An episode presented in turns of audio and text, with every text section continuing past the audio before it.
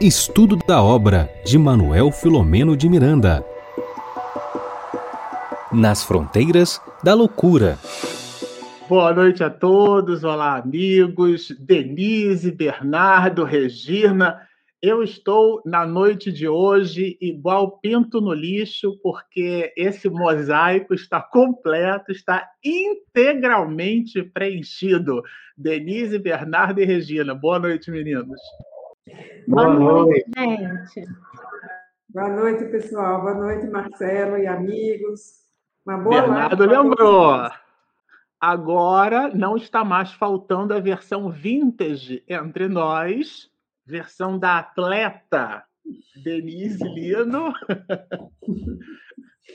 Bom, é com esse clima de alegria, de contentamento, que a gente vai iniciar a nossa live, a nossa o nosso estudo, nosso bate-papo sobre esse livro sensacional trazido por esse homem estoico, esse espírito missionário. Estamos falando de Manuel Filomeno de Miranda, que se serviu da pena de um outro homem igualmente estoico. E estamos falando do nosso querido Divaldo Pereira Franco, médium por quem o nosso querido Miranda escreveu. É, falando de livro, é, para a gente iniciar as atividades da noite de hoje, nós vamos nos servir desse aqui, ó, que é o velho conhecido amigo nosso, a obra Vida Feliz, para que a minha e a sua, a nossa vida, fique ainda mais feliz. E nós reservamos aqui a mensagem de número 91, aonde a veneranda Joana de Ângeles, eu já vou pedir na sequência para o Bernardo, nosso tenere, nosso tenor, fazer a nossa prece, tá certo? É, Para que então a gente a gente escute a nossa veneranda nos dizendo assim: pensa em termos de vida eterna. A morte é somente um veículo para mudança de domicílio. Quando os tecidos físicos se gastam ou se rompem violentamente, libertam o espírito eterno que retorna à pátria espiritual. Tudo se transforma. O corpo se altera e decompõe, indo vitalizar outras expressões materiais. Já o ser espiritual, que nele habita transitoriamente, deixa-o para assumir a sua realidade estrutural. Vive, portanto, considerando que a morte pode alcançar-te em qualquer momento, devendo te preparares desde já para a viagem inevitável. Vamos orar. Vamos levar o nosso pensamento aos nossos espíritos benfeitores, nossos amigos espirituais que nos acompanham, que sempre nos amparam em todo instante, a cada minuto, a cada segundo, na nossa jornada.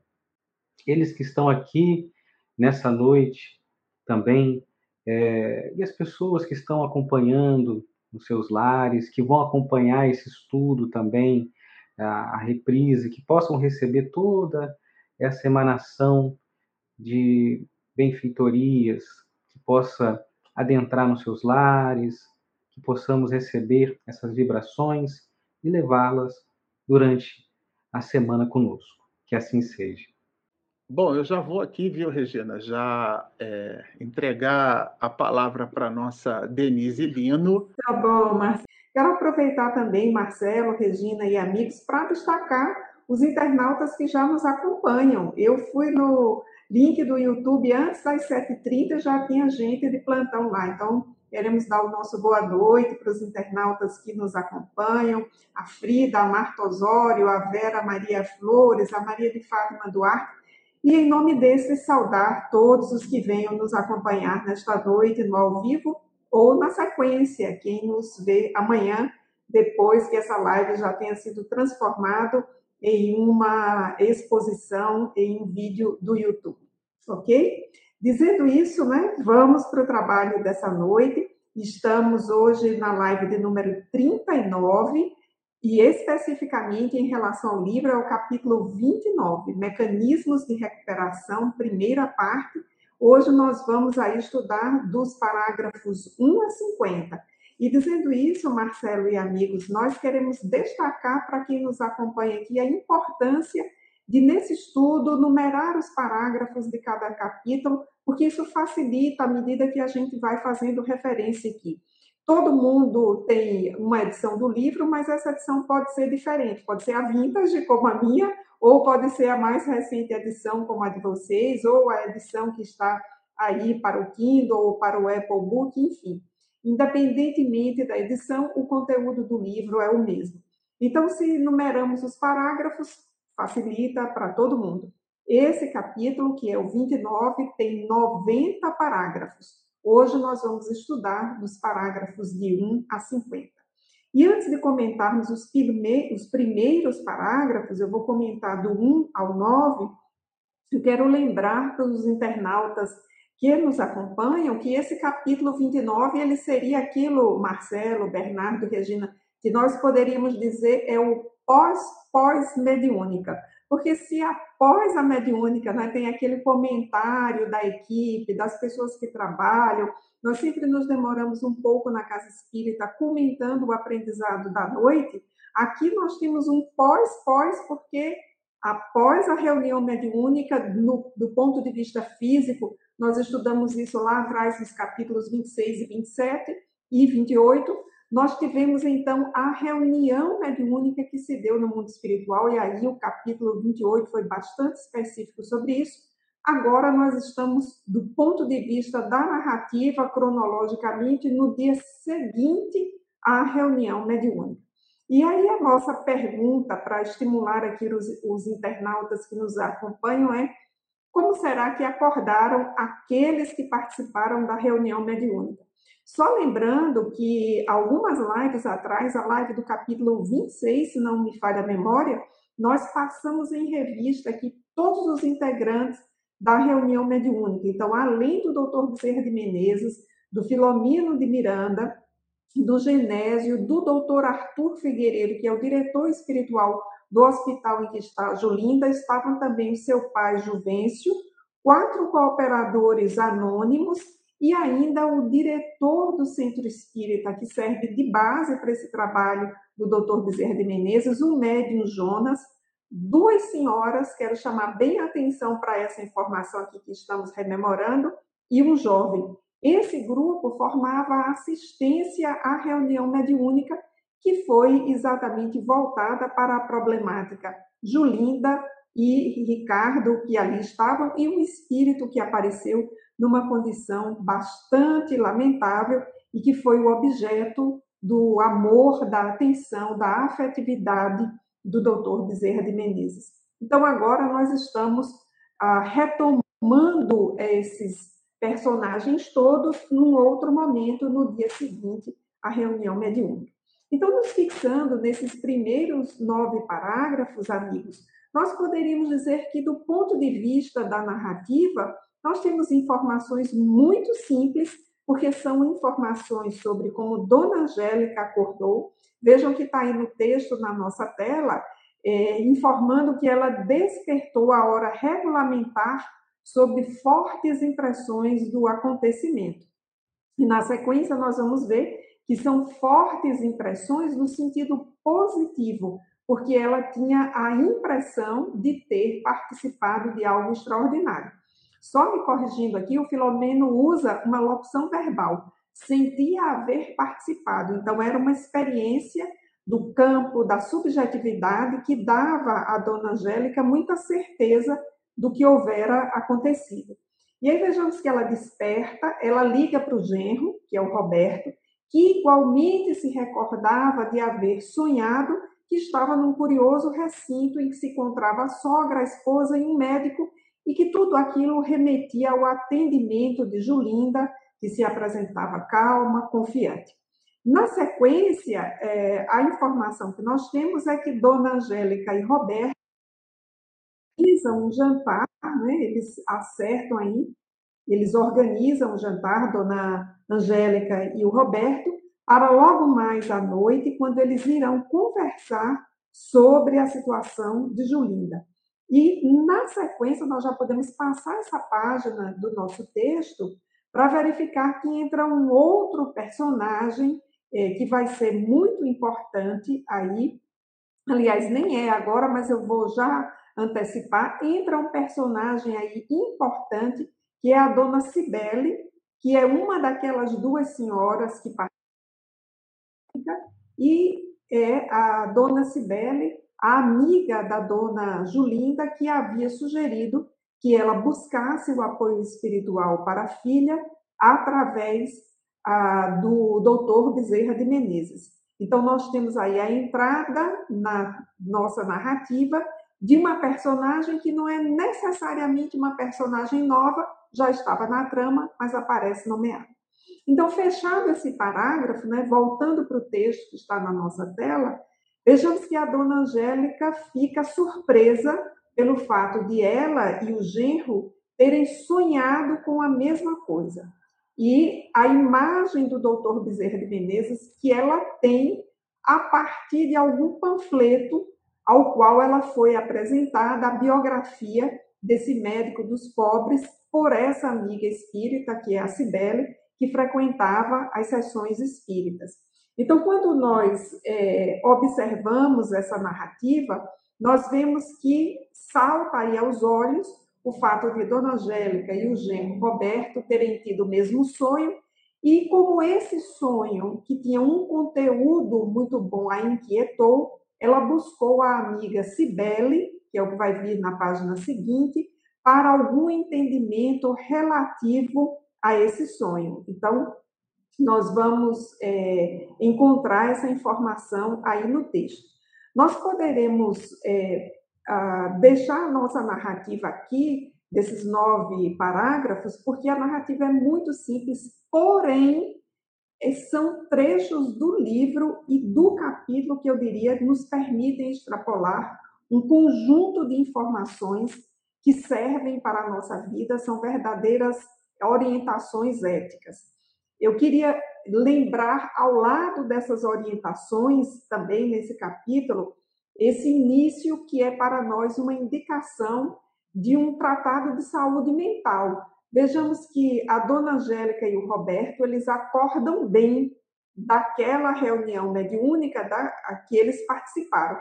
Uma reunião que teve um conteúdo de revelação do passado aí muito difícil. Vocês lembram que são revistas Três Vidas, que envolve a Julinda, o esposo Roberto e o Ricardo, e ainda o Manuel. Então, há um, um conteúdo muito denso, mas Dona Angélica e Roberto souberam aproveitar bem.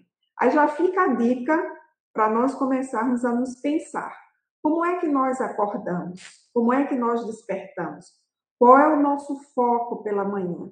Nós trazemos um, alguns sinais de que dormimos bem, dormimos em profundidade. E aí os nossos sonhos também, eles dizem muito sobre o que nós fizemos quando estivemos afastados do corpo. Quero lembrar aí que a dona Angélica e o Roberto lembravam de formas diferentes do mesmo episódio, o que indicia que se trata de uma vivência espiritual e não meramente de um conteúdo simbólico que eles tivessem processado.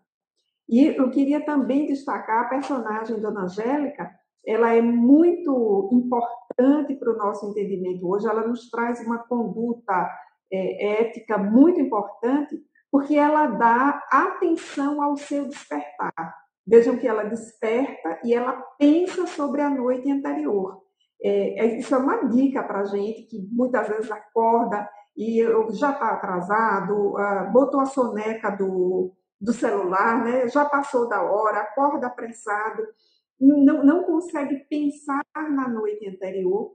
E esse capítulo nos traz exatamente nesse início essa dica para nós pensarmos no despertar sobre a nossa noite anterior, sobre a qualidade do nosso sono e a qualidade do nosso sonho, porque ele indicia muito claramente o que Allan Kardec, no livro dos Espíritos, na segunda parte, capítulo oitavo, vai tratar como emancipação da alma.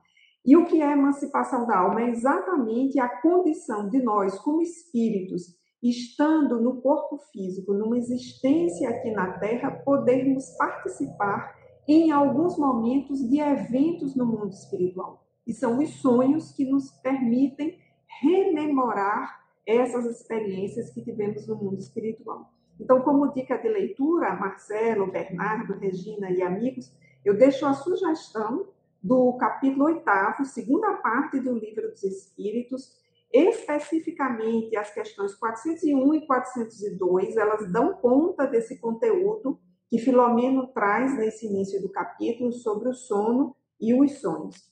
E eu queria ainda, é, Marcelo e amigos, se vocês me permitem, fazer duas extrapolações sobre esses parágrafos iniciais do capítulo. Né? Eu fui em busca da minha curiosidade de saber o que significava o nome Cibele. Eu lembrava do tempo de escola, né? Cibele é a deusa grega, a grande e a deusa romana, né? A grande mãe.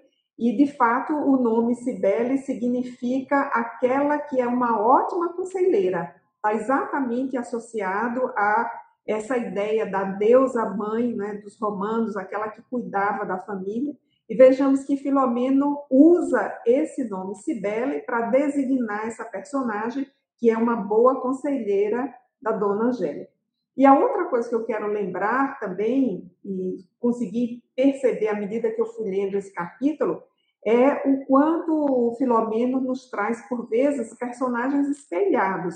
Vejamos que Dona Angélica e Roberto são a antítese de Enalda e Cândido, aquela outra sogra e genro que estão nos capítulos anteriores.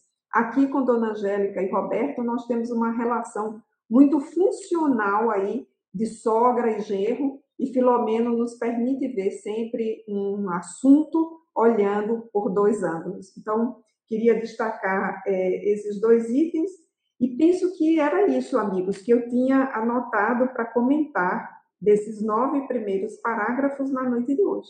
Então, volto com você, Marcelo, para você dar continuidade. Sensacional. Eu acho que a escola, a aula que eu ganhei no mundo espiritual, você devia estar ministrando lá, participando, alguma coisa assim, porque o material que a gente separou aqui é, dialoga integralmente com os comentários que você fez. A Regina está me lembrando, é o meu ponto, não é ponto eletrônico, isso aqui é sofisticado, é o ponto vivo. Como é que é? Pode falar, Regina. Você não vai se despedir, Denise, por conta dos seus vou, compromissos?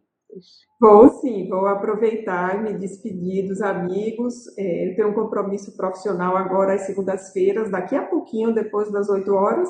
Então, por isso eu estou sempre falando no início do nosso trabalho. Mas queria aproveitar também, Regina, já que você lembrou que eu tenho que me despedir, que eu, eu li esse capítulo ontem, fui reler agora à tarde, e eu já fiquei com a sensação de saudade. Sabe, eu estava relendo agora à tarde, me deu aquela vontade de chorar, assim. Eu não quero me despedir desses personagens, é como se eu estivesse vivendo com todos eles. Isso, vez por outra, me acontece quando eu me apego muito a um livro. Então, eu vi que a gente está na reta final do livro, das nossas lives, e eu fiquei com aquela sensação, ai, não acaba agora não, tá tão bom, a gente tá numa discussão tão boa. a gente cria uma relação de carinho com o personagem, né? Interessante é. isso mesmo. É, mas olha que coisa boa. Na semana passada, o pessoal perguntou qual seria o próximo livro que nós vamos estudar. E olha, Denise, é o livro que você mais gosta, segundo você mesma, Grilhões Partidos. Grilhões Partidos. Show de livro, viu? Um show de livro. Então, amigos, vou me despedindo. As perguntas vocês fazem para Regina, Marcelo e Bernardo, que eles darão conta. E segunda-feira estou de volta aqui no comecinho da nossa live, tá bom? Boa semana para todos. Beijo. Bom, vamos dar sequência aqui às nossas atividades. Como eu comentava, né, é, o desenvolvimento, a linha de raciocínio que a Alino utilizou é, dialoga bastante com o material que a gente separou. Aqui no canal, nós já estudamos o capítulo oitavo, né, da parte segunda é, do Livro dos Espíritos. A parte segunda do Livro dos Espíritos ela está dividida em 11 capítulos e nós estamos, nesse exato momento, no capítulo de número 9. É, é, e nós estudávamos o capítulo de número 8, que foi justamente o que a Denise comentou, da emancipação da alma. É, Allan Kardec apresenta as mais variadas formas de emancipação. Ele fala da letargia, ele fala da catalepsia, inclusive foi nessa oportunidade que a Regina nos lembrou de uma obra que nós tínhamos lido e tínhamos esquecido, Recordações da Mediunidade, lá, o doutor Bezerra de Menezes, o mesmo doutor Bezerra de Menezes que protagoniza várias das atividades aqui nesse livro, lá em Recordações da Mediunidade, só que lá é, Ivone do Amaral Pereira, que é quem faz praticamente uma espécie de autobiografia, não é um livro exatamente mediúnico, né, ou medianímico. É um livro orientado pelo doutor Bezerra de Menezes sobre as experiências de Ivone, experiências de emancipação da alma. Então, ela, com dois anos de idade, já apresentou um quadro letárgico, foi inclusive considerada morta. O, o bebezinho já estava até no, no, no, tava no berço, porque a mãe se recusou a colocar a criança no caixão, e na hora que ela estava orando de maneira muito fervorosa, a menina é, desperta. Vamos lembrar que os fenômenos letárgicos e catalépticos são fenômenos, inclusive, que o corpo apresenta odores do estado inicial de putrefação, a face fica com aspecto cadavérico, você olha para a pessoa e não tem como dizer que está dormindo. Simplesmente é, é, é, uma, é, uma, é um fenômeno é, biológico Jesus, inclusive, a gente tem nas anotações bíblicas esse fenômeno em Lázaro. E Ivone, quando possuía esse desdobramento, essa emancipação, voltava e encontrava o corpo físico, vou usar essa expressão, todo escangalhado. Então, ela só que imprimia nas células da memória essas vivências no mundo espiritual. E aqui o que a gente encontra no livro são esses personagens é, que estão é, igualmente partilhando, compartilhando e percebendo que as suas experiências no mundo espiritual foram as mesmas, né? A Denise, claro, não podia deixar passar, ela pega a, o nome Cibele. Cibele é uma deusa né, originária de Frígia, é a mãe dos deuses. Né? Existem deuses que são deuses é, romanos e outros deuses que são deuses gregos, né? É, então existe ali, sem querer entrar muito no, no tecniquez desse assunto, mas de fato Miranda, quando toma desse nome Cibele, ele não toma à toa, né? A gente brinca aqui, diz que, assim como André Luiz, é, Miranda também é muito criativo para nome, porque é, é, eu jamais colocaria um filho com o nome de Segismundo, né? Não sei vocês, né? Teofrastos da obra que a gente estudou, né? Ele tem uns nomes assim maravilhosos. E também para toda essa perspectiva, né? Vejam, é, é Cibele, porque de fato é, trabalha aqui a ideia de uma deusa, né? E é justamente a amiga que dialoga com a, com a Dona Angélica. Vamos lembrar que Dona Angélica é aquela escravizada que nós trabalhávamos é, um afinco, né? é, no capítulo 27, bastante informação sobre ela. E aí as duas resolveram é, se falar ao telefone. Tá? E aqui tem uma, já de cara, tem uma informação importante que eu queria dividir com vocês. Vejam, a minha a querida irmã acabou de receber um chamado direto especial para que estude a doutrina espírita. É, esse é um ponto interessante porque, de um modo geral, a gente, o fenômeno mediúnico, é, as manifestações mediúnicas, o fenômeno medianímico, ele nos causa, em alguns, muitos ainda, uma certa surpresa, uma certa estupefação. E isso altera, ou melhor, pivota, né? cria um, um pivô diferenciado em relação à tônica do tema. O que, que eu quero dizer com isso?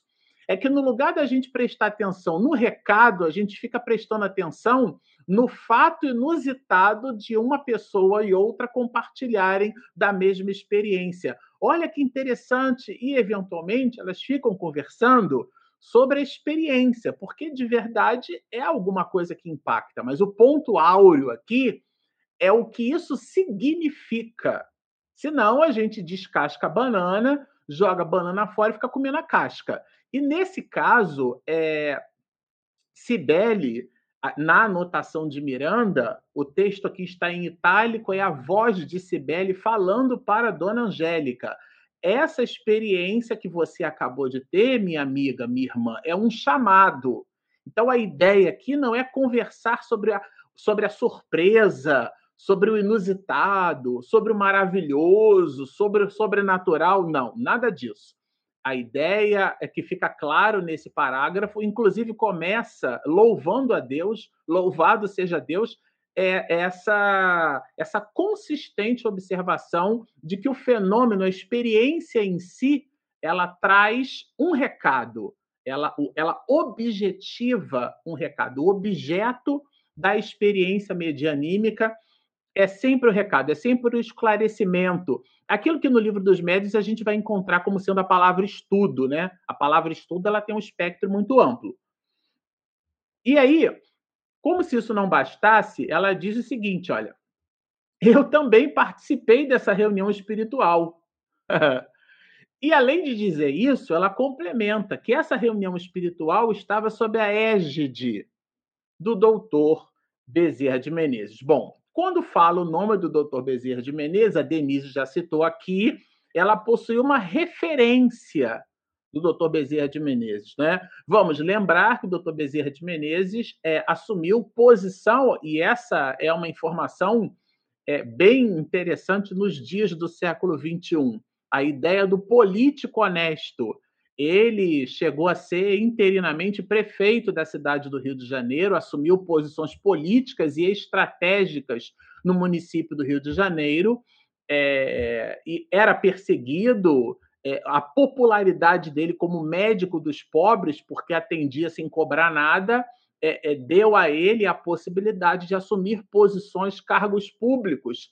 Mas como nós só enxergamos aquilo que possuímos por dentro, muitas pessoas invejosas imaginavam que o Dr. Bezerra de Menezes tivesse interesse financeiro e, na verdade, o móvel do médico dos pobres era ajudar a todos, ou seja, é um nome conhecido entre nós. Bom, é... e essa irmã, a Cibele, cita né, que o dia anterior foi um dia dedicado às, às atividades de trabalho mediúnico. O que nos remete à ideia de que se você participa de reuniões mediúnicas na sua casa espírita, quando você for para casa, procure, aliás, procure naquele dia em especial, porque essa é uma recomendação lato senso, né? Estrito senso, especificamente nesse dia, procure é, permitir-se poder participar do desdobramento dessa reunião mediúnica, quando do mundo espiritual. Permita-se poder ser selecionado para continuar trabalhando. O que é que significa isso? Vá dormir logo em seguida, faça uma, uma, uma alimentação frugal, como uma fruta, ou, ou vá deitar-se, nada de ficar assistindo filme de terror, filme policial, filme de ação, ação, ação, explode, mata, né? O filme acaba porque os personagens já não tem mais personagens, que entre eles mesmos eles vão se matando e não sobra ninguém, né? Sobram só os móveis. Então evita isso. Para quê? Para que o teu psiquismo continue, perceba só, continue alinhado com aquele, com aquela psicosfera que você deixou na reunião mediúnica. E existe a possibilidade de você poder participar, poder continuar trabalhando, já que o espírito continua obrando na erraticidade, e é todo esse o volume de considerações colocadas no capítulo de número 8 da parte segunda do Livro dos Espíritos, que a Denise Lino lembrou muito bem. E aqui a, a jovem Cibele, né, a, a senhora, a jovem senhora Cibele, comenta com a, a dona Angélica que a reunião mediúnica continua. E diz mais, né? É, apresenta para nós a ideia assim, como é do seu conhecimento, ou seja, é, essa informação ela é interessante porque o diálogo entre as duas é, não pressupõe novidade em cima do modus vivendi, em cima da, do, do, habitual, em cima da, da prática, em cima das características de Cibele. Então, eram duas pessoas meio que se conheciam. O que é novidade aqui é a ideia do sonho, as duas partilhando informações em comum.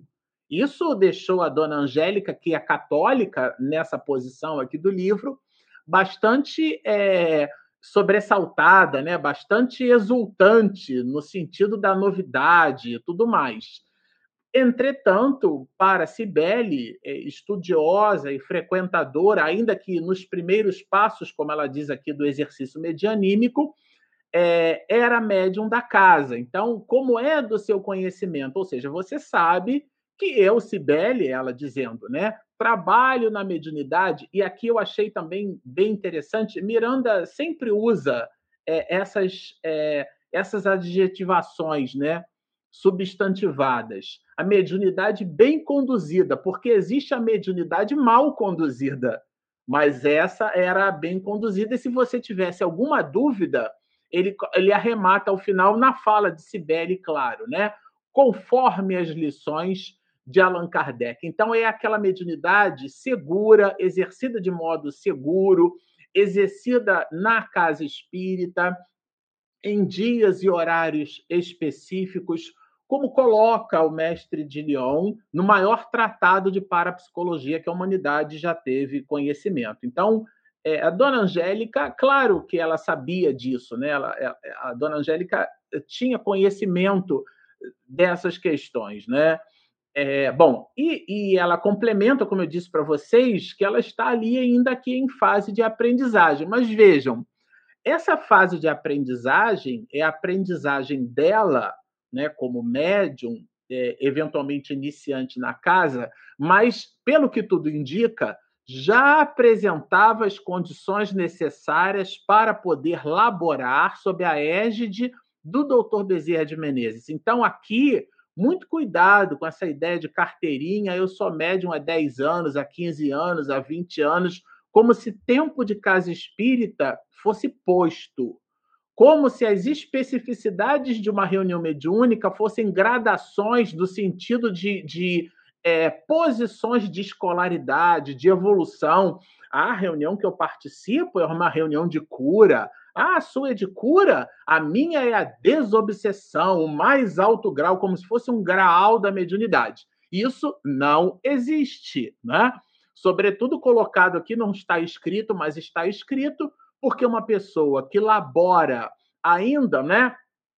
É, na, na primeira fase da aprendizagem, em processo de treinamento das forças psíquicas, está escrito aqui encontrei segurança e paz. Ou seja, é alguém que a abstração feita a, ao tempo, né, a praxis, já apresenta moralmente, intelecto moralmente, já apresenta como espírito imortal que é as condições necessárias para poder, e aqui eu vou repetir, sob a égide do doutor Bezerra de Menezes. Então, são espíritos, pessoas, assim como o médium Jonas, que a gente estudou bastante, foram escolhidos a dedo pelo doutor Bezerra de Menezes. Isso é bem, bem adequado assim a gente tomar é, por nota, né?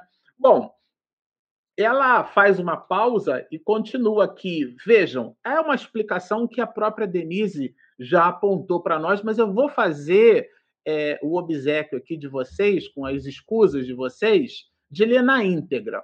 O sono físico faculta, quer dizer, proporciona o parcial desprendimento do espírito, que não fique inativo. Então, quando a gente dorme, o que dorme, ou melhor, o que descansa é o corpo. O espírito entra em atividade, ou melhor, continua em atividade. E essa atividade dialoga integralmente com o móvel com, com o objeto de interesse do espírito. Então, ele não fica inativo. Conforme os interesses que se acalentam quando em vigília, no período do repouso orgânico, cada um prossegue na realização do que lhe apraz. Ou seja, a gente busca no mundo espiritual a continuação das coisas que nós cultivamos na nossa realidade íntima, né? partindo na direção do que mais o sensibiliza, né? Tudo posso naquele que me fortalece, dizem as escrituras. A reflexão que fica é: mas o que é que te fortalece? Então, essa é a, é a, é a reflexão. Dona Angélica, ela de fato, percebendo isso, né? Ela não sabia o que dizer, porque era aqui um espírito, era uma situação. Vocês imaginem, né? Você está conversando com um amigo e de repente a pessoa conta o teu sonho para você. Realiza isso, gente. Vamos, vamos realizar aqui, porque foi o que aconteceu. Ela, uma pessoa telefona para outra e essa primeira pessoa que faz né, a, a, a ligação, que, que telefona, recebe dessa segunda as informações do teu sonho. Imagina, eu ligo para o Bernardo e eu conto o sonho do Bernardo. Ou o Bernardo liga para mim, vou fazer uma chamada aqui de, de, de, vídeo, de WhatsApp aqui. Marcelo, vou te contar uma coisa. Isso de vez em quando a Regina conta sonhos ali, eu entro no sonho dela, é uma confusão enorme. Então, imagino, isso é realmente assim bastante impactante, né? Isso já é naturalmente bastante impactante. Bom, então é, é, é essa a impressão que ela fica, né? Muitas vezes lhe falara sobre a interferência dos espíritos na vida humana. Né? Influenciam, questão 459 do livro dos Espíritos. Influencia os espíritos em nossos pensamentos e atos. A gente trabalhou isso aqui muitas vezes. E a dona Angélica é, tinha é, conhecimento dessas questões. Né? Fora ela quem lhe instara para que pedisse o concurso do mentor. Na verdade, como eu comentei com vocês, Dona Angélica conhecia conhecia, tomou conhecimento da grandiosidade comportamental do Dr. Bezerra de Menezes. Então ela evoca, ela faz uma prece para interceder pela filha, lembram? É bom. A dona Cibele estava com a razão, por quanto fora convidada. Isso aqui já é um comentário de Miranda no texto. Vejam, que é o que eu comentei com vocês, olha. Ela, por quanto, né? Fora, fora quem era, Sibeli, convidada a participar do evento em companhia de outra médium, que é o que a Denise destacou inicialmente. Então, essa, a, a Cibele, né, Dona Cibele, foi indicada, ou melhor, selecionada para trabalhar nessa reunião. E quem fez a seleção doutor Bezerra de Menezes, ao ponto de Miranda ter colocado no nome dessa mulher uma deusa mitológica. Nada aqui, gente, é por acaso. São pistas, né? são riquezas na literatura de Miranda que a gente de verdade deve mesmo é, prestar atenção. Então, Vejam, né? Embora sem o seu consentimento, eu tenho colocado o nome de Julinda em nossas vibrações coletivas, porque aí a Cibele vai dizer que, olha, eu tenho intercedido em favor da tua filha, tá? Tudo isso que está acontecendo, de alguma forma, eu tenho uma conexão psíquica com a tua filha, porque é, essa conexão é, essa sensibilidade a gente desenvolve, ela não se improvisa. Posso afiançar-lhe, boa amiga, o prenúncio de uma madrugada de paz. Porque, claro, né? Se é o doutor Bezerra de Menezes que botou a mão nele nesse assunto, vamos combinar que o negócio daí, daí para frente só é coisa boa, né? E a dona Angélica agradeceu, claro, né? Tocada ali de, de, de, muita, de muita bondade e, e passou realmente todo o dia ali meditando, né, refletindo sobre, é, sobre o assunto. E a partir dessa meditação, falando de meditação, eu vou entregar agora a meditação desse assunto. Como é que ficou aí, dona Angélica, Regina? Dona Regina, fala pra gente, dona Regina, como é que ficou a dona Angélica? Bom, gente, nós estamos agora aqui no capítulo, no, parágrafo 29, e a gente vai entender mais um pouquinho, né, dessa conversa, né, que ela teve, como é que ela ficou depois que isso tudo aconteceu. O Marcelo já se colocou muito bem, né, das questões ali dela conversando com a amiga. Então, depois disso tudo, ela passou, a gente vai ver que ela ficou o dia inteiro assim super bem, né? Refletindo, ela estava com o íntimo mais tranquilo, calmo, ela estava refletindo o que a amiga falou, né? Então ela estava bem. Tem dias que a gente está bem, né? Tem dias que a gente nem tanto, né? Quem dera que nossos dias fossem todos assim, bem, que a gente passasse sempre bem. É, Zen. É, enfim. Aí, continuando, né? Então, ela estava com esse bem-estar interior, né? Coisa que o Miranda ele narra aqui que não acontecia, né, por conta da ausência do seu querido marido que era o senhor Juvencio, que estava lá nessa reunião do plano espiritual junto com ela, né? Ela sentia muitas saudades dele. Então, naquele dia, ela se superou, né? E ela estava assim muito bem, tá? Então, ela sentia-se, né? Nós vamos ver que ela quase que, segundo Miranda, ela estava flutuando entre duas realidades, né? Uma sutil e amena, repleta de ternura e esperança.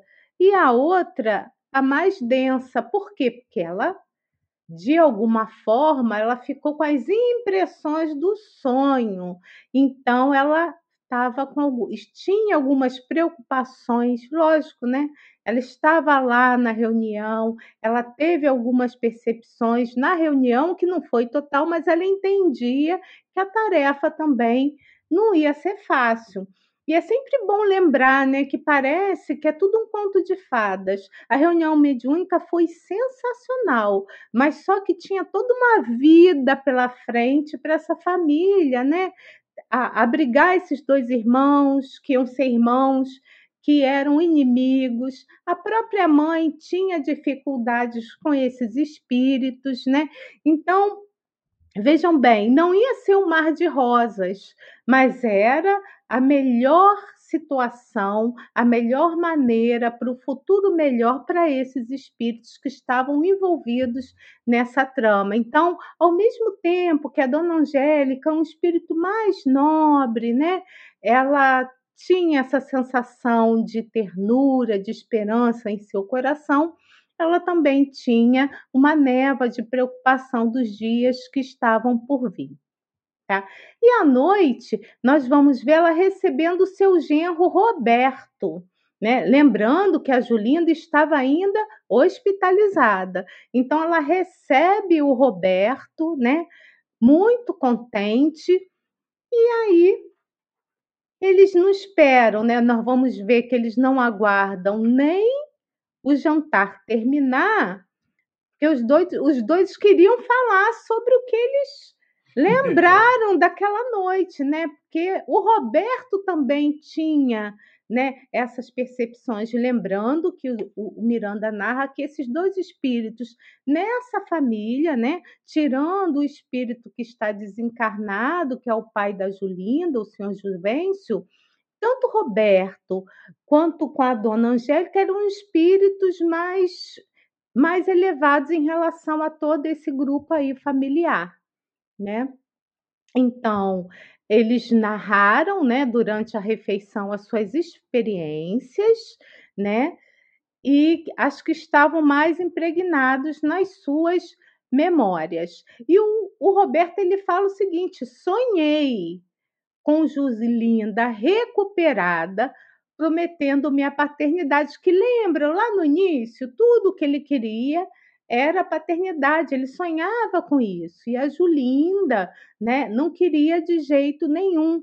Tanto para quem ainda não se recorda, né? Ela vai, comete o aborto e aí tem a sua vida ela começa a ter um quadro mais obsessivo e o seu psiquismo fica desequilibrado, tendo até ao ponto de ser internada, enfim, por tentativa de, de, de suicídio. Só para recordar, tá? E o Marcelo está lembrando aqui que ela cortou os pulsos, a tentativa de suicídio, né?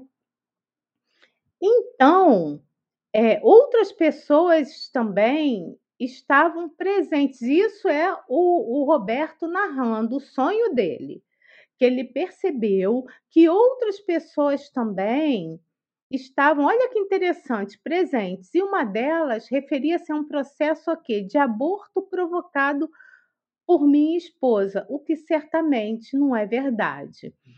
Então, vamos lembrar que era um sonho, eles estão relembrando um sonho que aconteceu, mas que não trazia o Roberto nem a dona Angélica é, 100% os fatos que foram narrados. Então, na percepção do marido, como ele não sabia o que tinha acontecido, Dona Angélica também não sabia, isso era uma inverdade. Então ele entendeu que era como se fosse uma confusão ali do sonho dele, né? Porque a esposa dele, ele não tinha, ele não tinha conhecimento desse aborto provocado pela sua esposa. Tanto que a dona Angélica, ela coloca o seguinte, né, que são os detalhes conflitantes dos sonhos, né, que a gente sabe quando a gente sonha é um pouco misturado mesmo, né? E a dona Angélica, como eu comentei aqui, ela também ela desconhecia, né, que a filha tinha cometido um aborto. E aí o Roberto nessa conversa, né, lembrando que essa conversa era muito cordial, depois do jantar eles estavam felizes porque a Julinda ia melhorar, eles tinham a sensação de que ia dar tudo certo, né? E aí continua ele dizendo que ela tinha realmente é, é, ele confirma que ela tinha razão, mas que, olha que interessante, um ser descomunal, lembra do símil que do, do Manuel, né? E depois ele veio como Alfredo, mas aqui ele, ele lembra do Manuel e, e do e do Alfredo, o mesmo espírito, né? Como um ser descomunal, animalesco, que me era indicado para ser o meu filho Imagine o absurdo, né? Não Ele sabe falando. de nada, inocente, né? é, mas nós somos assim mesmos, né? Nós somos assim mesmo. Porque fica difícil a gente absorver todas essas informações. Mesmo nós espíritas que conhecemos o que acontece, sabemos o que acontece enquanto dormimos, nem tudo a gente, entre aspas, a gente acredita, né? Porque fica tudo muito misturado mesmo. Mas ele fala que para frente, né, que tudo que ele viu era muito comovedor, né? E que o Roberto, ele desperta em quem em lágrimas.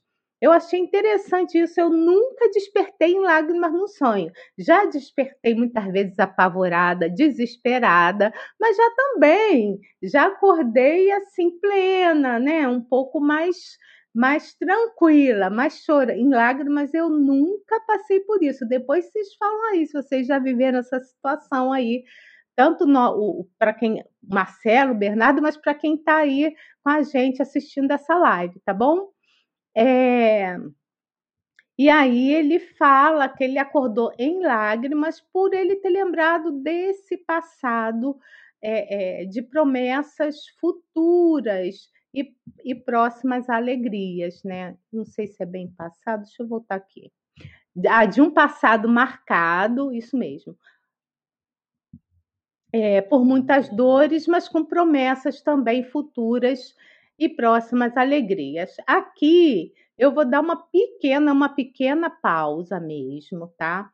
Para a gente falar. Marcelo já falou bastante sobre o sonho, mas eu queria lembrar que aqui no canal a gente tem, eu já separei aqui, tá?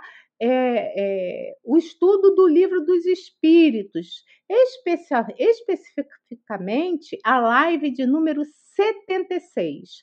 Essa live ela trata né, o estudo aqui no nosso canal do Livro dos Espíritos vai tá tratado o capítulo 8 da emancipação da alma, o sono e os sonhos. Quem quiser se aprofundar mais, tá? Então é, ele, o Marcelo estuda todos esses, todas essas questões que vão do, do item 400 a 412. Mas eu trouxe assim alguns pequenos fragmentos, porque para ver o estudo completo tem que assistir a live de número 76 do Livro dos Espíritos, né? é, alguns fragmentos para a gente ter um pouquinho de entendimento, né? Por qual nós dormimos todos os dias, né? É bem verdade. Aí fica talvez na nossa mente o seguinte: por qual razão, por qual objetivo dormimos? Por que, que Jesus, por que, que Deus fez a gente dessa maneira, né? Será que há, há benefícios somente a serem obtidos? Essas são as questões para a gente pensar, né? E se sim ou se não, quais as atividades do espírito, a nossa atividade enquanto dormimos durante o sono? Como é isso? Então, nós vamos ver que o Allan Kardec, né, ele não, não, não poderia ter deixado de lado esse tema, o sono e os sonhos, porque é um tema palpitante, interessante e que a gente precisa entender melhor o que acontece nesse período que dormimos, que é um terço mais ou menos da nossa vida que a gente passa dormindo, viu, gente? Enquanto estamos encarnados, nós vamos lá para os braços de Morfeu que é o deus dos sonhos, segundo a mitologia grega. Mas será que a gente vai lá para os braços de Morceu, Marcelo, que é filósofo? Será que é tudo muito lindo? Então, na questão 402 desse livro, o Livro dos Espíritos, né, Kardec pergunta como podemos julgar a liberdade do espírito durante o sono. Ah, tá bom. Então, é, tem a emancipação da alma, mas como que é essa liberdade? Né? Não vou ler tudo, não vou ler, é só pequenos trechos, né? Então, os espíritos respondem que, pelos sonhos, quando o corpo repousa, acreditam em que tem o espírito mais faculdades do que no estado de, de vigília, né? quando estamos acordados. Então, quando dormimos, nós lembramos do passado e algumas vezes podemos até prever o futuro né? Alguns de nós, isso não é muito comum, mas podemos sim, tá? Também nós vamos estar em comunicação, como nós, nós vimos aqui, com outros espíritos, né?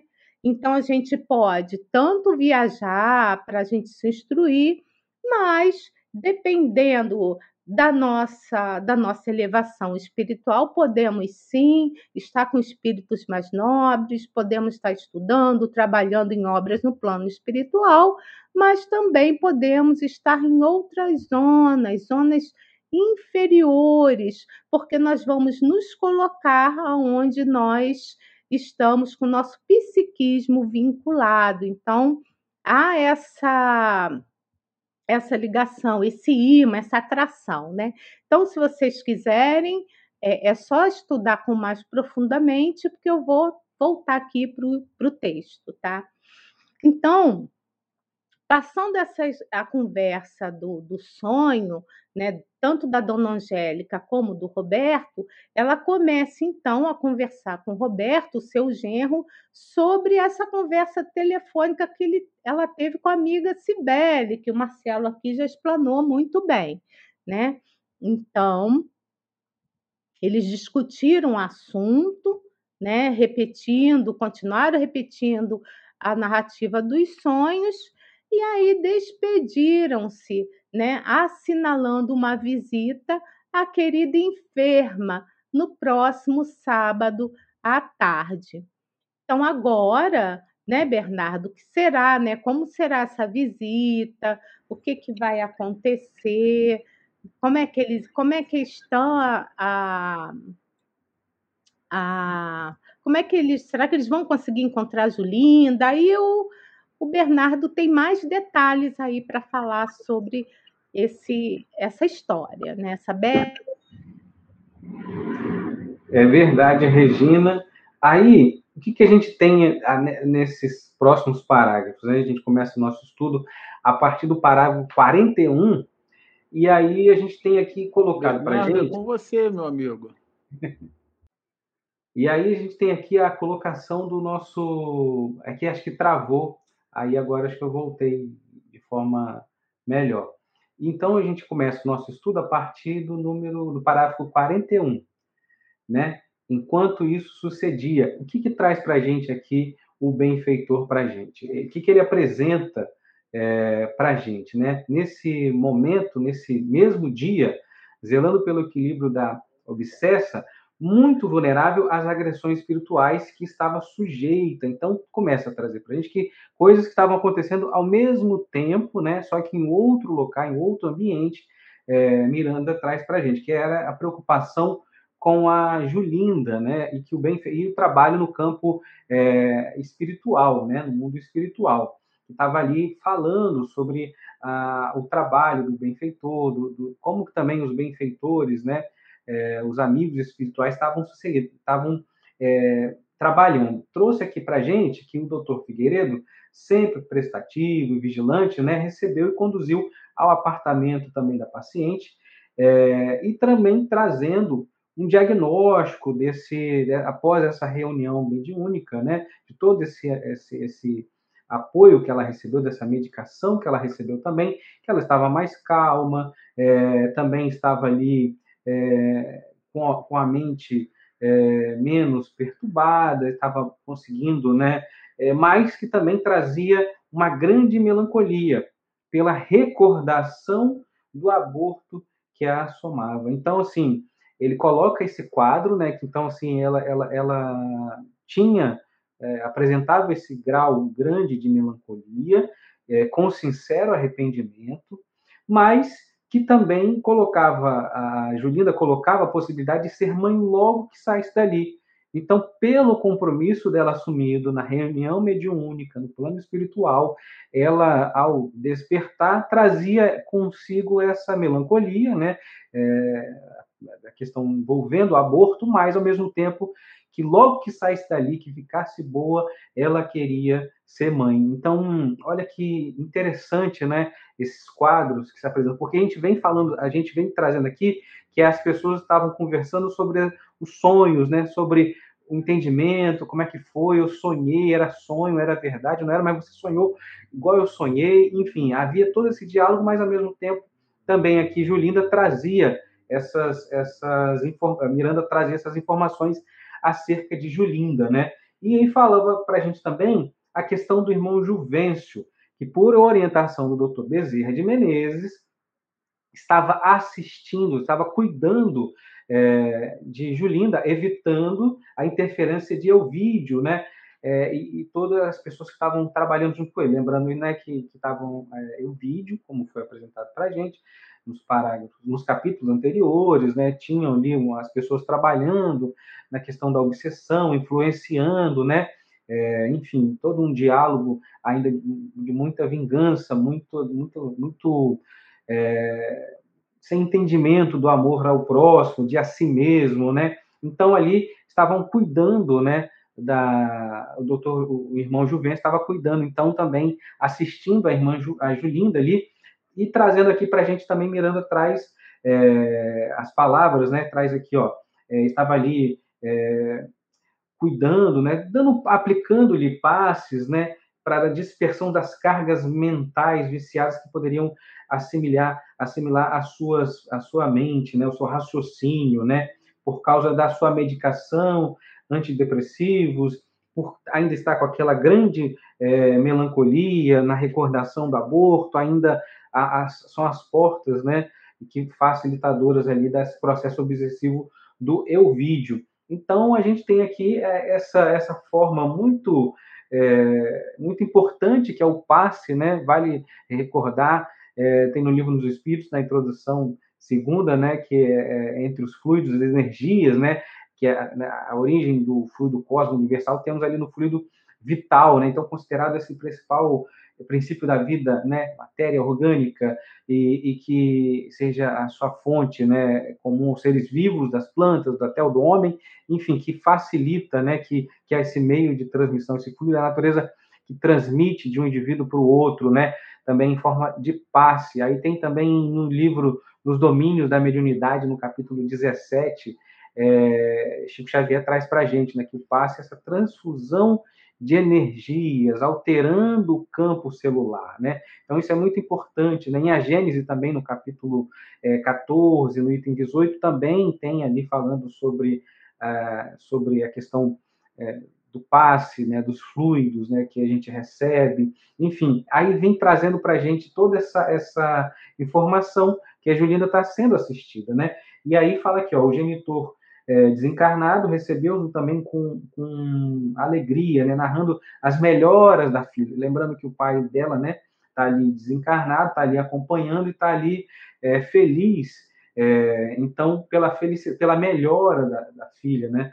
E que traz aí, então, as, as, informações também que surpreende a todos ali, surpreende a, o pessoal da equipe médica, né? A enfermeira, que também é, fala que ela volta a se alimentar melhor, né? Enfim, que antes ela tinha uma dificuldade, ela era, ela era hostil a, a, aos cuidados, a enfermeira, a alimentação, e que ela se alimentou, repetiu, e que ela foi mais solícita, né, e, e, e cooperou de forma bondosa também. Então, isso é muito importante que, assim, logo após essa, essa reunião mediúnica, já começa a apresentar esses sinais de melhora também no seu comportamento, né, em relação ao tratamento médico do qual ela está ali sujeita, né. Então, assim, é, traz também Miranda para a gente, convidando a fazer essa, essa reflexão. É certo que o mentor é, esperava os resultados favoráveis. Então, assim, os benfeitores, doutor Bezerra, a equipe espiritual,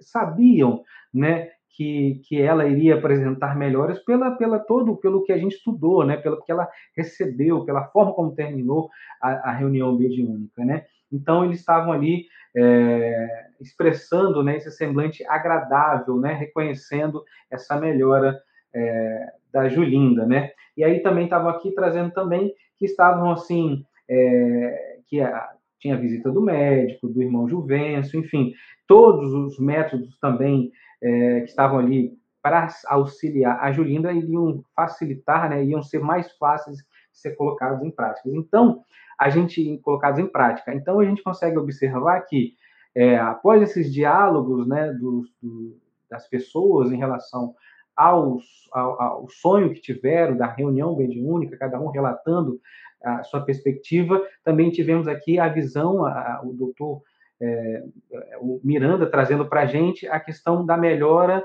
física ali no hospital de Julinda. E aí, logo depois disso, vai ficar para a próxima live, né, Regina, né, Marcelo? Exatamente, vai ficar um gostinho aí de, de quero mais, né, Bernardo? Vai ficar. Esse, esse capítulo a gente dividiu em duas lives, então a gente está aqui até o parágrafo de número 50, como lembrou bem a Denise, e na sequência, para a próxima live, a gente vai é, continuar com essa história que traz aqui bastante informação para todos nós. Regina, eu vou pedir a você então para soltar a nossa vinheta de perguntas e respostas. Momento de interação. Perguntas e respostas. Bom, meus amigos, nós temos algumas perguntas até o momento, tá? E mas antes de passar, a primeira pergunta vai para você, Marcelo tem algum, duas questões aqui que eu queria primeiro é, falar aqui da Rita. Que lembra que eu falei assim, Rita, olha, se alguém já chorou, não sei o quê. Então ela comenta aqui, né, que aconteceu um sonho aqui, sim, a Rita Vital da Silva, que também está sempre conosco. Muito boa noite. Ela disse que foi tão real que até hoje eu lembro cada detalhe. Quando despertei em lágrimas, o meu travesseiro estava molhado e emoção contínua por alguns minutos. E eu lembro também, viu, Rita, porque tem um companheiro uhum. nosso que está aqui, o Bernardo, que ele também né, lembra bastante dos seus sonhos, não é isso, Bernardo? Você quer fazer alguma colocação? Aproveitar então, vamos falar de forma esse depoimento, né?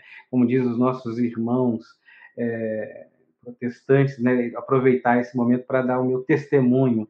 Mas é, é o sonho é, é, algo que é muito presente na minha vida, então aqui essa forma desse estudo, né, que a gente tem aqui, muitas vezes a gente tem a, a questão, né, trazendo para algumas pessoas a questão assim, ah, eu sonho, tudo que eu sonho, então todo sonho meu é algo que eu estava no plano espiritual. Já digo que não, não é assim que funciona, né? E também aqui o Miranda traz para a gente com muita seriedade, né? Que todos os personagens colocam é, as suas visões, então, é, até colocado de forma como se fosse coincidência, para que pudesse colocar a prova de que, olha, realmente, então, é algo que está acontecendo, mas é, é, importante a gente ter essa análise, como bem disse o Marcelo, né? Muitas vezes é uma leitura, é uma música, é algo que a gente assiste antes de dormir que influencia no nosso sonho.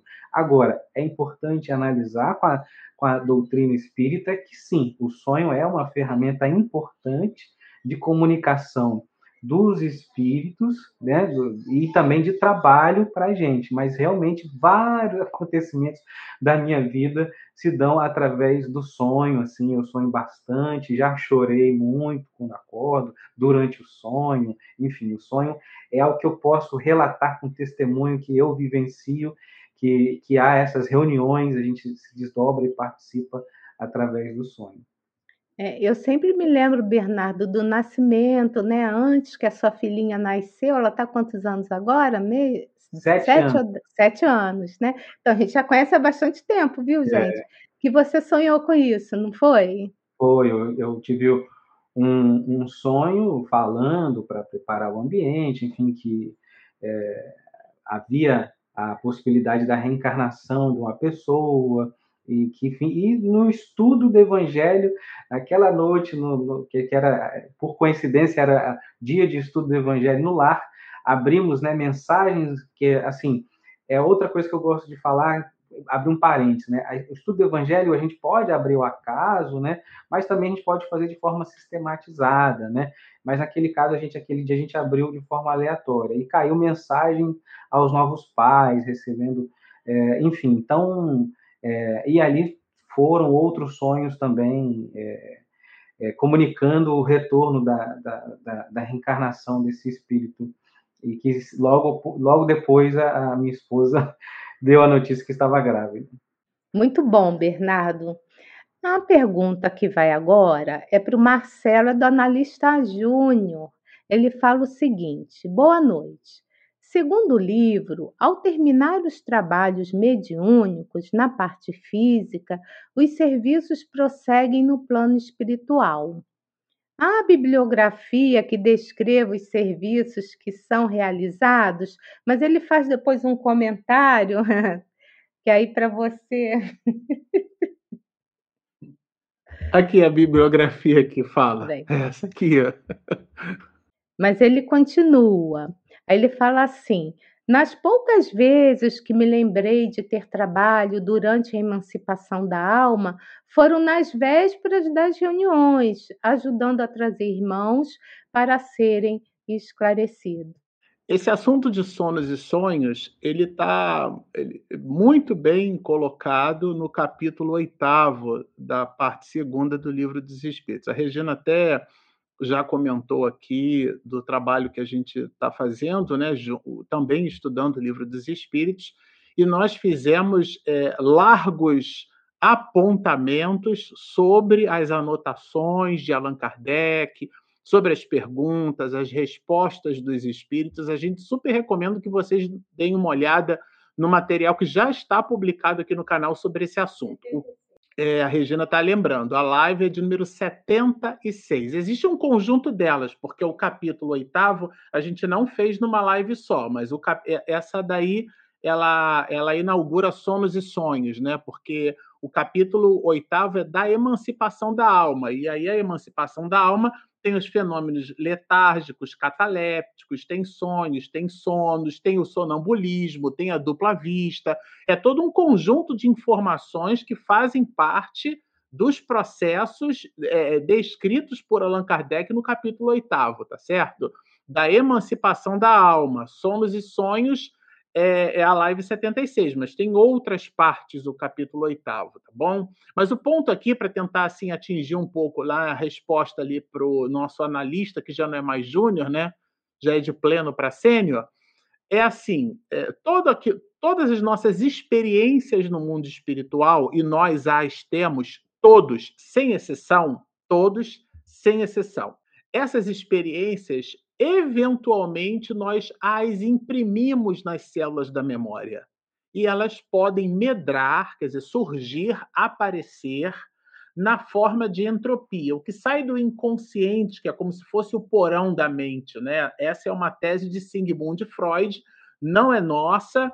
É, eu não sou especialista em psicanálise, eu tive dois períodos na faculdade só sobre esse assunto, então não é algo que eu conheça em profundidade, mas todo mundo lembra aquela metáfora do iceberg, né? A parte vestibular, que é a parte que, tá, que aparece, aquele é o consciente, o nosso estado de vigília. Mas a parte que está ali, é, é, é, que a gente não enxerga, aquilo seria, então, na metáfora de Freud, o nosso inconsciente. E na perspectiva dele, é isso que nos governa. É isso que nos governa. Então, quando a gente tem uma vivência no mundo espiritual, a gente guarda ali. Quando sai do inconsciente, vai para o estado de vigília, esse caminho que, que a informação percorre, é, é, ele é cheio de, de, de percalços né, é, neurosinápticos e ele se manifesta na forma de entropia. Então, por exemplo, é, se você tem, teve né, uma, como no caso da reencarnação de Segismundo, colocada por André Luiz. Né? O pai tem um encontro com o futuro filho. E esse encontro, quando ele acorda, ele registra como se ele tivesse sonhado com um monstro. Mamãe, que está aqui assistindo a live, ela não é, tem fobia por barata. Se ela tem um encontro no mundo espiritual, eventualmente, tá? Ninguém está escrevendo na pedra, mas se eventualmente ela tem um encontro com o espírito que o espírito a detesta ou ela detesta o espírito, porque nós não somos anjos, então o que, que vai acontecer? Ela vai imprimir nas células da memória e aquilo vai se manifestar no seu estado de vigília através da barata. Mas não é que ela teve uma vivência com a barata no mundo espiritual, vocês entendem? Então, as relações de subjetividade que o sono e o sonho carregam, é, elas estão, elas são pelo que o próprio nome já diz, são de caráter subjetivo. Então, não há objetividade num sonho. Há, há, há uma carga enorme de complexidade na, na análise de um sonho. Diferente do que o Miranda traz aqui nesse capítulo porque as informações que as pessoas partilham são bem objetivas. Então, a vivência foi uma vivência augusta a espiritualidade buscou que essas pessoas imprimissem na célula da memória exatamente trechos da vivência para que eles fizessem esse cross-check, como dizem os americanos, né? Fizesse essa, é, essa espécie de verificação e constatassem entre eles, porque ela constata com Cibele, a dona Angélica, depois constata com o próprio genro, pontos da experiência que são narrados por ambos. Então, aqui há, há uma evidência, né? há uma demonstração patente de que aquilo aconteceu. Nesse caso, a própria espiritualidade se serve desses mecanismos, mas, de um modo geral, tá, analista júnior, as nossas recordações, quando a gente busca interpretar, a gente cai do cavalo. O objetivo é a gente aprender o, o, como é que a gente está se sentindo com aquilo, né? É, é, porque essas interpretações, por carregarem as suas subjetividades, às vezes levam a gente a estabelecer delírios, especulações, e aí a gente parte para o terreno do maravilhoso, do sobrenatural, e definitivamente é, esse assunto não, não vai carreado dessas ilações. Bom, a próxima pergunta é para mim, é da Thaís, né? Oi, Thaís, boa noite, né?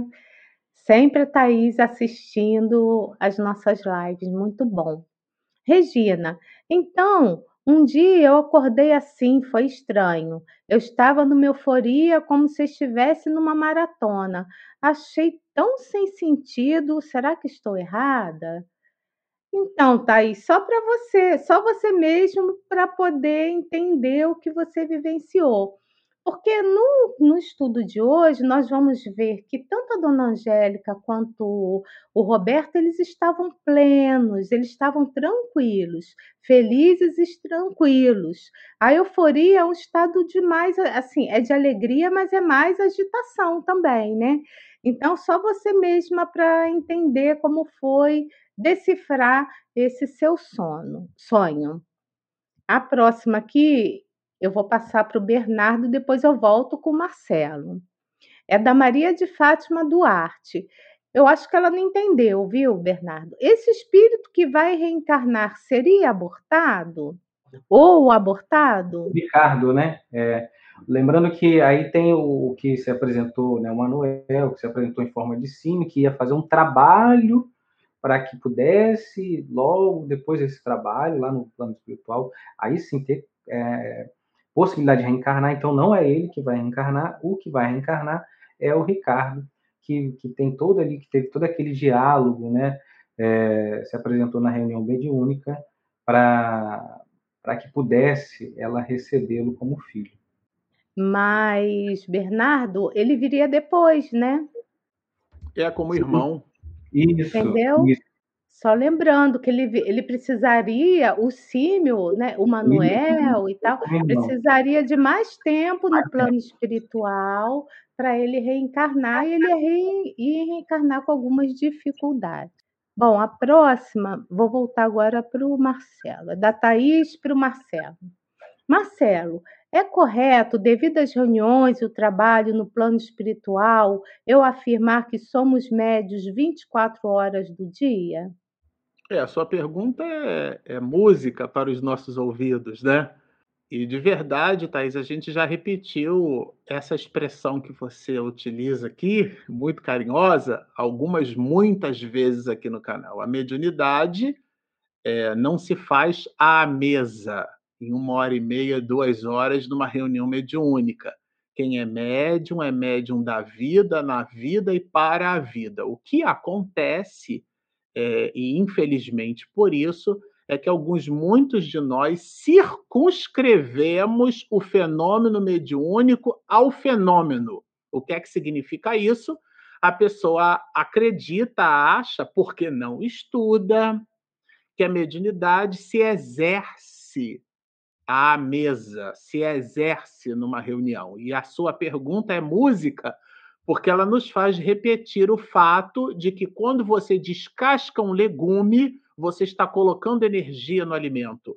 Quando você abraça, acarinha uma criança, o pai, o filho, você está dando um passe naquela pessoa. É que nós, infelizmente por isso, nós é, circunscrevemos alguns fenômenos que são fenômenos naturais, porque estão íncitos em a natureza, de uma maneira sobrenatural. E isso é tão, é, tão augusto, né? esse é um comportamento tão presente do ponto de vista antropológico, que o próprio Allan Kardec coloca na, no capítulo segundo da parte primeira do livro dos médios, que ele vai chamar de noções preliminares, ele vai falar do maravilhoso e do sobrenatural, porque não há nada sobre a natureza.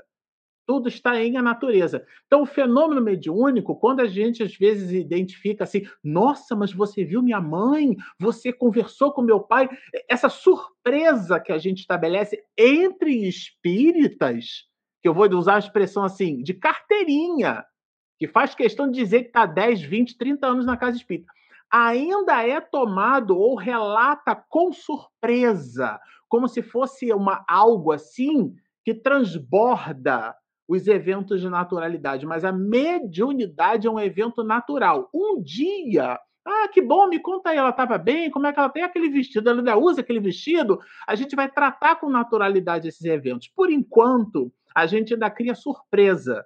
Por que a surpresa? Porque a gente ainda se coloca distante do fenômeno. Então, por nós nos colocarmos distante do fenômeno, a gente acha que a vida de relação é uma coisa. Agora eu vou botar o, o boné, eu vou botar o personagem do médium e agora sim eu vou para a reunião mediúnica. E não é nada disso. Então, a expressão é, médium 24 horas por dia, é que não existe é, é, o, o, o médico espírita. Existe o espírita que é médico. Não existe o analista de sistemas espírita. Existe o espírita que escolheu por profissão trabalhar com a análise de sistemas. Então a gente faz uma inversão de valores. E é por isso que, invertendo esses valores de proficiência, a gente acha que a gente vai exercer um personagem na reunião mediúnica. Então, naquele momento, eu vou botar a carapuça do médium e ali só é que eu sou médium. Aí eu falo com o espírito, o meu amigo, o meu irmão, eu mudo até o tom de voz, porque eu estou interpretando um personagem. Então, essa expressão 24 horas por dia é que a gente tem uma relação de coerência. Os americanos chamam de fair play, né? É honestidade. Então, a Peregrina da Paz, que escreveu uma obra, né, Doze Passos Rumo à Paz Interior, ela nos diz assim: viva em, em, em, conformidade com aquilo que você acredita. A tese é de Jesus. Seja o seu falar sim, sim, não, não. O que disso passar procede do maligno, ou seja, viver mediunidade 24 horas por dia. A próxima pergunta é da Thaís para o Bernardo. Bernardo, para um espírito que foi abortado, há restrição diferente dos outros espíritos para a escolha de seus tutores no plano físico? Aí a gente acabou de. A gente tem na obra do, do Manuel Flamengo de Miranda o espírito que foi abortado e que vai ter os, os mesmos tutores que a, a, a, a mãe que, a, que o abortou vai ser a mãe. Então, assim, é, a gente precisa entender que cada caso é um caso, né? Quando tem essa fala, é porque assim, a gente não pode muitas vezes pegar uma, uma coisa e generalizar, né? Ah, foi é, aconteceu um aborto e aí essa pessoa não vai ser mais mãe, esse aqui não vai ser filho dela, né? Não vai ser filha dela, não. Então assim, cada caso é um caso, cada trabalho é um, é um é, apresenta um desdobramento para suas soluções. Então assim, não necessariamente. A Rita Vidal, ela fala comigo agora, né? Ela fala o seguinte: Regina, comigo aconteceu um sonho assim. Foi tão real que até hoje eu lembro de cada detalhe. Quando despertei em lágrimas, o meu travesseiro estava molhado e a emoção contínua por, por alguns minutos. Aqui ela só está colocando o que eu pedi para que os internautas escrevessem aqui falassem das suas, das suas vivências, experiências. Então a Rita colocou aí o que aconteceu com ela. É, outra dica também da Solange, que é para a leitura do diálogo das som, com as sombras. Esse livro é de Hermínio Miranda, né? Que é um excelente livro para o estudo da reunião mediúnica. Para nós encerrarmos a nossa nosso bloco de perguntas e respostas, tem uma colocação aqui do analista Júnior. Eu pedi para o Marcelo, por favor, finalizar. Ele fala o seguinte: lembro geralmente quando acordo logo em seguida à atividade. Uma vez, ao dialogar com um irmão desencarnado, ele me disse: Você não se lembra de mim? Você que me trouxe aqui? Ele também só está fazendo uma colocação, mas você quer falar um pouquinho sobre isso? É, no finalzinho é uma afirmativa, né? Você que me trouxe aqui. É, dado que você me trouxe aqui, você não lembra de mim, né? Porque o espírito que está no mundo espiritual, ele eventualmente pode passar despercebido para ele o fato de que a gente agora mergulhou no corpite de volta, né? E aí esse escafandro tira toda a mobilidade como espírito. Inclusive, quando a gente desdobra é, pelo sono ou pelos processos de sonambulismo, você tem o sonambulismo natural, o sonambulismo hipnótico, tudo isso está no capítulo oitavo, tá, gente? Seria. E nós já estudamos isso aqui no canal e com afinco, tá? Mas a abstração feita a essas especificidades, quando o espírito desdobra, ele raciocina como espírito e não como homem, e não como personagem. Porque isso é importante a gente tomar por nota, sabe, analista? É, é, a sua pergunta, o seu comentário, ele incita né, esse tipo de colocação. Eventualmente, eu posso ter uma vida de relação, é, eu, Marcelo Shoa, é, eu, eu não sou, eu estou. Então, a vida social que eu levo, todo, todas as relações de hábitos e costumes que ca categorizam as minhas relações é, e a minha identidade social ela é o resultado de uma construção cultural. E, e, como homem, eu me movimento como alguém que recebe influência do meio. Quando eu saio do corpo, eu adquiro, a depender da condição do espírito, uma uma visão, uma percepção como espírito e não como homem. E é, o que, isso significa? Que o meu centro de atividades como espírito pode eventualmente ser diferente do meu centro de atividades como, como personagem. Como homem na Terra, eu posso me ocupar, por exemplo, assim como você, eu também sou da área de TI. Então, eu posso me ocupar com, com com cibersegurança, que é o que eu faço agora, mas durante muito tempo trabalhei com engenharia de banco de dados, né? Trabalhei muitos anos assim.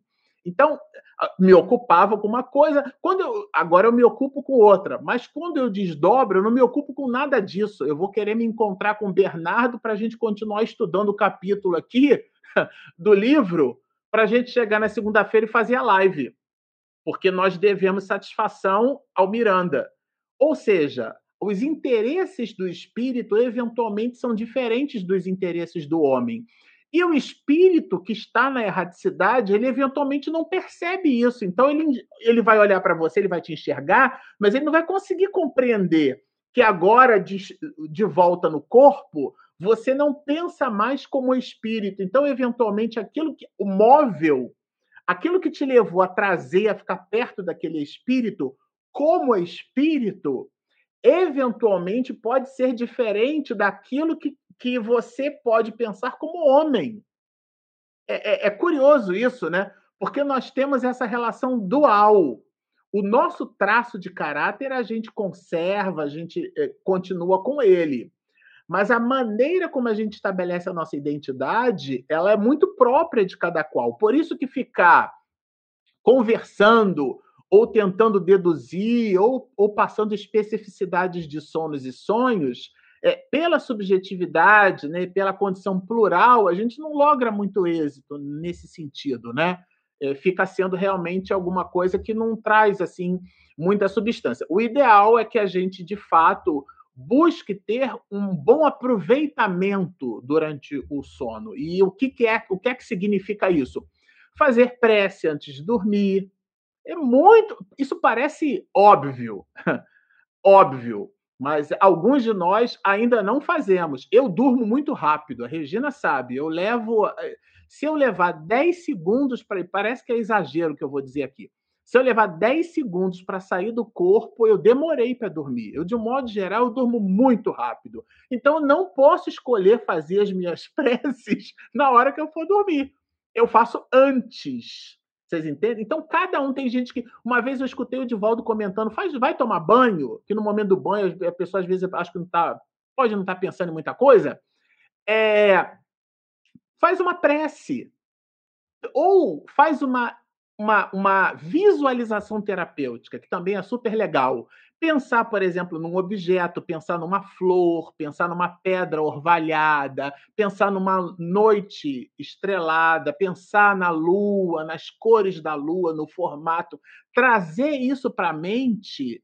O ocidental é 85% de todo o processo neurosináptico é estimulado pela vista. Então a gente cerra os olhos para poder diminuir aquela impressão, tá certo?